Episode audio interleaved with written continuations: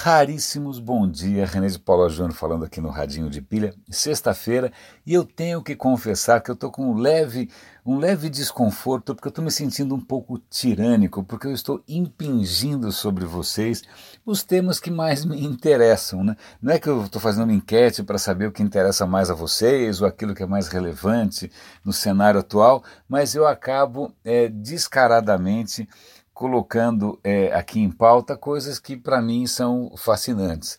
Né? Então eu peço, fica aqui esse disclaimer, né? aqui, eu estou aqui assumindo esse meu viés, é um viés descarado, bastante egocêntrico, mas vamos lá. Estou é, dizendo isso tudo porque a primeira reportagem que eu quero comentar com vocês diz respeito a um assunto que me fascina, que é uma paixão minha, que são livros. Não só literatura, que eu adoro, leio muito tal, sempre li, mas também o objeto livro e tudo que diz respeito a isso, bibliotecas, livrarias, tal. Eu acabo de publicar, até vou colocar um link aqui na seção de, de, de, de descrição aqui do, do, podcast e também no radinhodepilha.com, eu vou colocar um link para um vídeo 360 que eu acabo de fazer numa livraria que é um templo. É uma livraria que se chama é, é, El Ateneu Grand Splendid. El Ateneu, o Ateneu é uma livraria em Buenos Aires bastante antiga e eles têm uma das filiais é dentro de um antigo teatro. Então é simplesmente espetacular. Eu assistam o vídeo em 360, eu acho emocionante. Mas vamos lá. Chega de enrolação. A questão é a seguinte: o Vaticano tem uma biblioteca que é literalmente coisa de cinema, né? Código da Vinci, coisas parecidas. Eles têm uma coleção de livros que abrange 1.200 anos de história. São praticamente 80 quilômetros de prateleira. Livros que a gente mal desconfia o que tem lá dentro. Pois bem, eles estão agora tentando digitalizar essa coisa toda. Mas não é só escanear e colocar lá para você e falar, ó, oh, que bonito. Né? Isso não vai ajudar tanto. A gente quer saber o que está escrito. E aí que começa o problema. Né? Como é que você digitaliza esses textos? Aí você vai falar, bom, sei lá, o Google Books aí tem, tem tanto projeto, tem tanto software, isso chama OCR, né, reconhecimento de ótico de caracteres. É, tem tanto software de OCR por aí que você, você pega, escaneia um livro, ele diz, é, ele transforma aquilo em texto, mas a questão é a seguinte, um software de OCR, ele funciona porque hoje em dia os livros são impressos em fontes tipográficas que são separadinhas uma das outras. Então ele consegue, o software consegue com muita facilidade saber onde uma, uma, uma, uma letra começa, uma letra acaba, e aí ele fala, bom, essa letra aqui, que letra que é? E aí ele tenta adivinhar. Então isso é fácil, funciona super bem e tal. Acontece que nos livros antigos, é, muitos eram manuscritos e em fontes, em, em, tipos de letra, em que as letras se encavalam. Mais ou menos como você, quando escreve alguma coisa à mão, não tem uma distinção muito clara quando uma letra começa, quando uma letra termina. Isso é um pesadelo, porque eles entram num paradoxo, eu esqueci o nome do maluco do paradoxo, acho que é Saire, não me lembro mais, não me lembro mais, que é o seguinte, para saber qual é a letra, ele tem que conseguir isolar. Mas para conseguir isolar, ele tem que saber qual é a letra. Então é um pesadelo total. Mas aí o que acontece? Eles criaram um machine learning, né, de novo, uma inteligência artificial. É, eles mudaram a metodologia, dessa vez ela tenta identificar as pinceladas ou gesto, o movimento de quem escreveu aquilo, né, para tentar entender um pouco melhor qual foi o fluxo da escrita. Né? Em paralelo, eles fizeram, para ajudar a ensinar essa inteligência artificial, eles fizeram o que a gente chama de crowdsourcing. Eles envolveram pessoas, né, envolveram a multidão em pessoas, justamente alunos de escola, para que esses alunos de escola começassem a ajudar a identificar as primeiras letras. Então tem uma mistura aí de envolver alunos né, do sistema educacional com inteligência artificial de ponta para tentar começar a reconhecer o que está escrito ali. É fascinante, está é, melhorando cada vez mais, a inteligência artificial se aprimora com o tempo, e eu acho isso bárbaro, mas desculpa, eu sou suspeito, porque realmente eu gosto muito dessa história. Um artigo extremamente é, é, intrigante para mim aqui é o seguinte: é, eu não sabia, né, eu não entendo muito de biologia, mas acontece que é, no, na genética existe uma coisa chamada. Como é que chama esse troço? Vou até ter que ler de novo aqui. É, peraí, que engraçado, eu estou clicando, está aparecendo uma coisa diferente. Bom, vou falar de memória. É, existem, no, no, código genético da gente, existem trechos de códigos que são chamados codons, que servem para, já esqueci, acho que para sintetizar proteínas, eu não lembro mais, etc e tal. Acontece que no nosso código genético tem sequências inteiras desses codons aí que aparentemente não servem para nada, mas quem explora isso são vírus. Os vírus exploram esses trechos de codons justamente em benefício próprio. Então, uma ideia aqui que os caras estão tendo, então vamos fazer o seguinte, a gente deleta esses codons e aí os vírus não vão ter mais onde né, se encaixar, o que, o que explorar, e aí a gente vai criar um DNA que é imune a vírus. Uh, aí, você, aí, bom, uh, como assim você vai criar um DNA imune a vírus? É a ideia. Em princípio, a primeira utilização disso seria para aqueles laboratórios que produzem, usando engenharia genética, eles produzem medicamentos, etc. e tal. Então seria uma maneira de blindar o processo deles produtivo de vírus externos. Mas isso não descarta a possibilidade de você criar humanos que sejam 100% resistentes a qualquer vírus. Parece ficção científica, eu, foi a única notícia que eu li a respeito, mas é, é intrigante é, e também uma intervenção que envolveria isso que 400 mil desses codons. Não é uma intervenção simples, mas ah, parece algum livro do Isaac Asimov que eu já li alguma vez na vida, ou do Ray Bradbury, eu não sei se lá estou eu falando de livros de novo, né, mas vamos lá. Agora vamos para algumas umas, uh, coisas um pouco mais recentes. É, para, para, eu separei algumas coisas interessantes aqui. Um comentário: recentemente morreu Stephen Hawking, é uma perda colossal sob inúmeros pontos de vista, uma figura super inspiradora, super importante para a ciência. Mas ele deixou um paper, né, uma publicação final, que agora tá, tá sendo, foi revisada pelos pares e está vindo à luz, e as pessoas estão discutindo Aí você fala, bom, legal, quem sabe ele deixou alguma revelação extraordinária sobre o sentido do universo e tal. É, eu estou lendo vários artigos para tentar entender qual é o impacto desse paper final, mas algumas coisas eu já posso compartilhar com vocês. Acontece o seguinte: um dos trabalhos, é, um dos primeiros trabalhos do próprio Stephen Hawking, sugere que logo depois do Big Bang, que é quando o universo surge, né, teriam surgido o que se chama de multiversos, outros universos com outras propriedades, com outras leis da física, é, e eles seriam infinitos. Então, no Big Bang teriam surgido infinitos universos, né? a gente viveria em um deles, né? os outros universos seriam inacessíveis e cada um teria leis diferentes.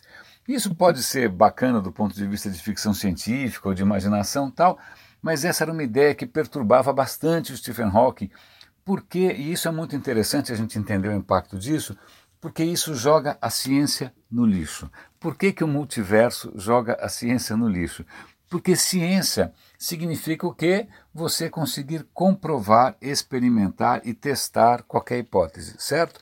Agora, se eu falo, olha, existe um universo, entre os infinitos universos, existe um universo feito de doce de leite e marshmallow, você fala, ahá, prova. Falo, não, não tenho como provar, porque na verdade ele está num universo paralelo, eu não tenho acesso.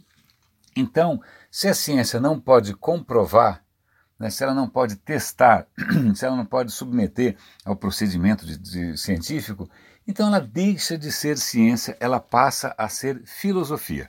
Né? Então, quando alguém fala sobre multiverso, cara, isso não é ciência por enquanto, isso é filosofia. A hora que você puder, ou religião, ou o que você quiser. Mas a hora que você puder comprovar, aí passa a ser ciência. Né? Enquanto não não é ciência. Então, isso era uma, uma, uma teoria incômoda para o próprio Stephen Hawking. Isso também tem outro impacto, que é o seguinte: a ciência é, se base, é, tem, tem, tenta descobrir leis da natureza, certo? E o que está por trás dessas leis. Tá? Hoje a gente tem um conhecimento bastante aprofundado de várias leis Existem muitos mistérios ainda para resolver e a gente acha que a gente vai conseguir avançar nesses mistérios para entender cada vez mais por que as coisas são assim.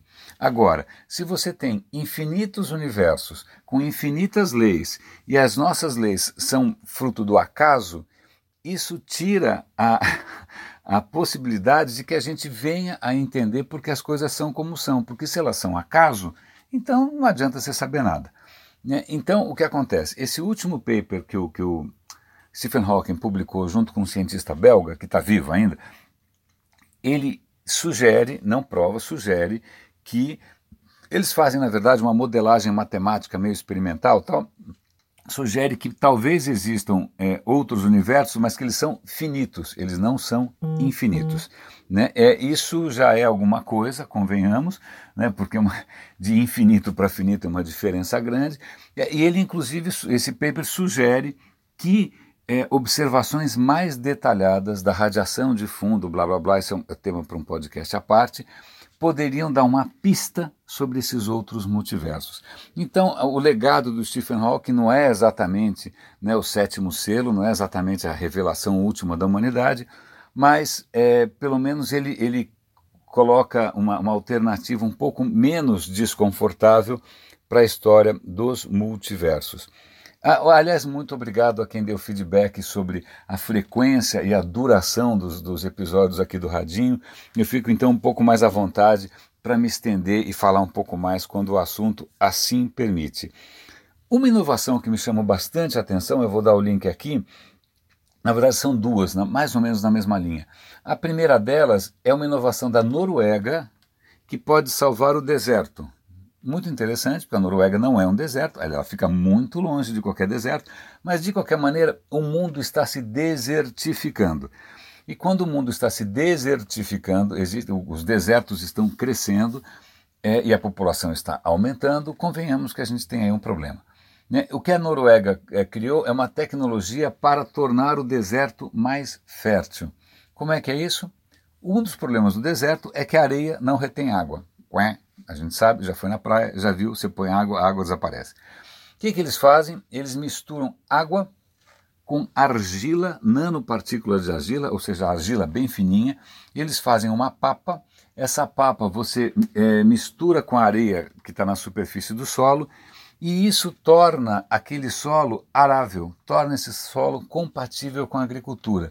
Eles fizeram testes, então um, para você fizeram um terreno é, desértico, um terreno tratado com essa mistura de argila e água e areia, é o terreno tratado precisou de metade da água para gerar a mesma produção de alimento. Né? É bárbaro porque o processo é natural, não tem aditivos, dura alguns anos, né? por enquanto é um pouco caro, eles imaginam que consiga diminuir um pouco o preço, mas é meio miraculoso né? e, e absolutamente simples. Você está lidando simplesmente com água e argila e areia e nada extraordinário. Que é uma outra característica, que é a mesma característica, aliás, de uma outra inovação que eu encontrei aqui, que é o seguinte: engenheiros criaram um aparelho para você destilar água usando com uma eficiência extraordinária. Até espero que vocês consigam ver a fotinho. É absurdamente simples. Por que você quer destilar água? Simples. Porque você está num lugar qualquer que a água é um horror cheia de bactérias, cheia de sujeira, cheia de toxinas e tal. Se você destila água, o processo de destilação, ou seja, a água evapora e depois condensa, né, isso elimina tudo. Ponto final. você tem água pura na outra ponta. Você tem maneiras de fazer isso usando energia solar. Zero problema, é só uma questão de esquentar e resfriar a água. O que eles fizeram foi um aparelhinho que é, é engraçado, ele, ele tem é, uma forma de um V invertido, um V invertido, e esse V invertido é feito de um papel coberto de um papel absorvente preto, porque ele é coberto de carbono. O que acontece? Na base desse V invertido, você coloca água suja. A água suja é absorvida por esse papel, é, é, ela vai subindo por capilaridade. Como esse papel é preto, ele está numa inclinação é, ideal, é, ele, com a luz do sol, ele faz com que a água que ele absorveu evapore com facilidade e possa ser condensada. Então, é super simples, é só um papel coberto de carbono no ângulo correto, com energia solar, e isso tem uma eficiência que aí, o, desculpa, eu, eu, eu, eu, ainda lembro dos meus tempos de engenharia, eu achei a eficiência meio exagerada. Né? É muito difícil alguma coisa ter uma eficiência tão perto assim de 100%. Mas só o fato de ter uma eficiência alta, se é 100% ou não, aí eu já acho um pouco questionável, é, já é uma, uma inovação super singela e com impacto gigante. Os caras estão conseguindo, com um metro quadrado desse papel aí, desse papel né, dobrado dessa maneira, eles conseguem 20 litros de água por dia. Pô, numa situação de desespero, não é nada mal. Eu acho que só para encerrar, tem uma notícia interessante, duas, vai, vamos lá, hoje promoção, sexta-feira.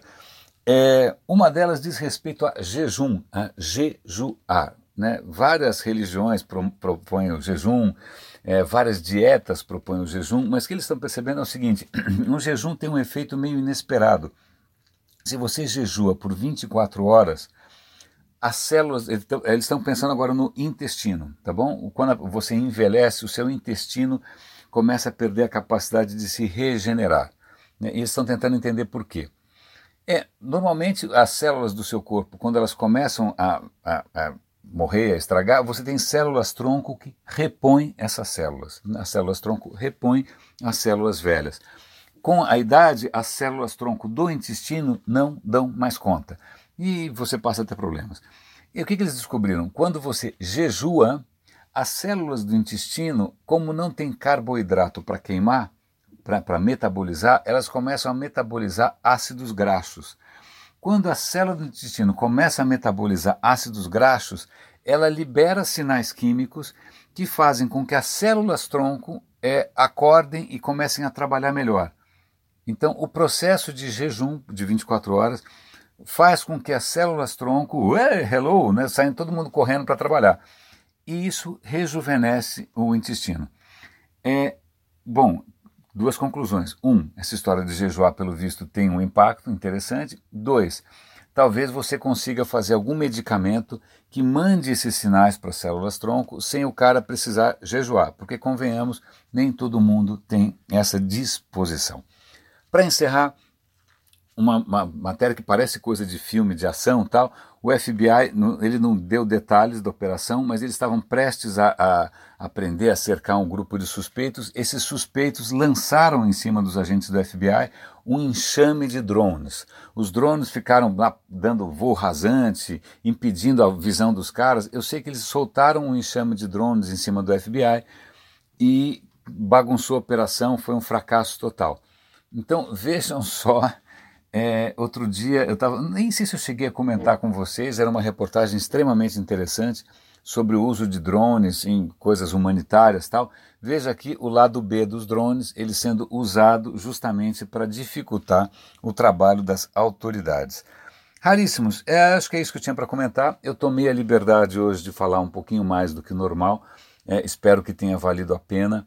É, um bom fim de semana para todos nós. Ah, tem uma boa notícia. Hoje no Google, quando você procura por um podcast, ele não só se ele identifica o podcast que você quer, ele permite que você assine diretamente, ele dá um preview dos episódios. Eu fiquei super feliz.